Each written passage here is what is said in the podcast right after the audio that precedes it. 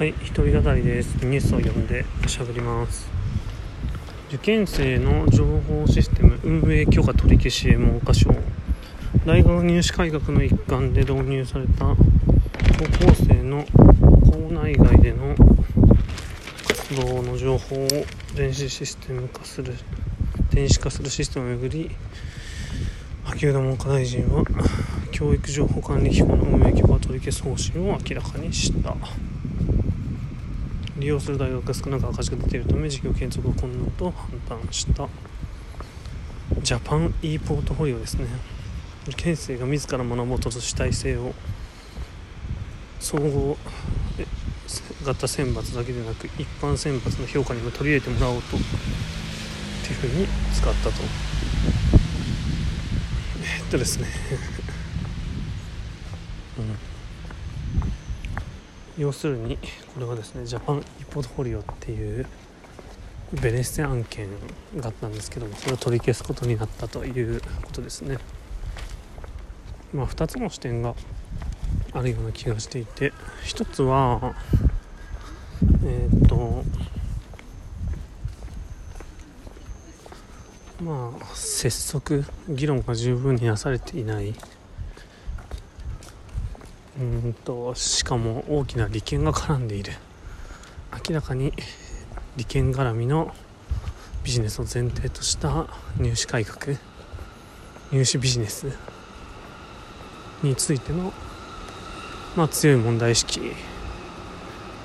があることですよねやっぱりここでそういった利権をですね強引に押し出すというのはまあ得策でないという判断あるんじゃないでしょうか。ということ？でブレーキがかかってよかったと。よかったかもしれないという点とそれによってじゃあ従来型の学力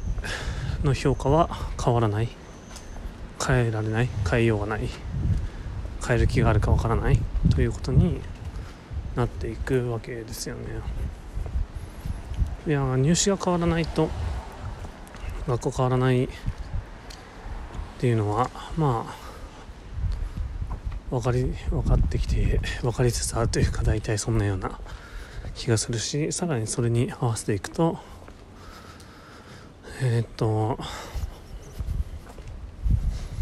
まあ就職働き方が変わらないと大学も高校も変わらないから教育も変わらない。というような感じで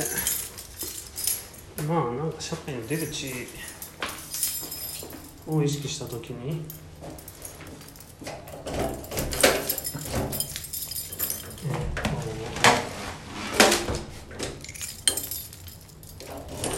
出口が議論されないと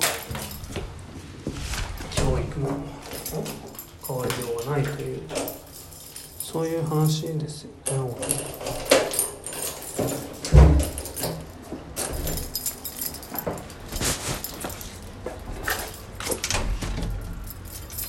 もそれはまあその通りで教育における職業的意味っていう話が本題的な議論から出てきているけど教育特有というかそれ自体の価値っていうのはっていうものがあるっていう議論と、まあ、やっぱり職業的意味とか価値があるっていう議論っていうのは、まあ、ある種並行にしていく必要がいや平行いやまあどういう比重にするかという議論すら必要なんですけれどもまあそういったところ考えていかないとですね非常に空虚な教育論になってしまうのでよくないと。ただ、まあ、今回のはそういう利権の問題が前提にあって全体の変革みたいなのが止まっちゃうのはもったいないなと思うんで議論は続けてほしいですね。He's full.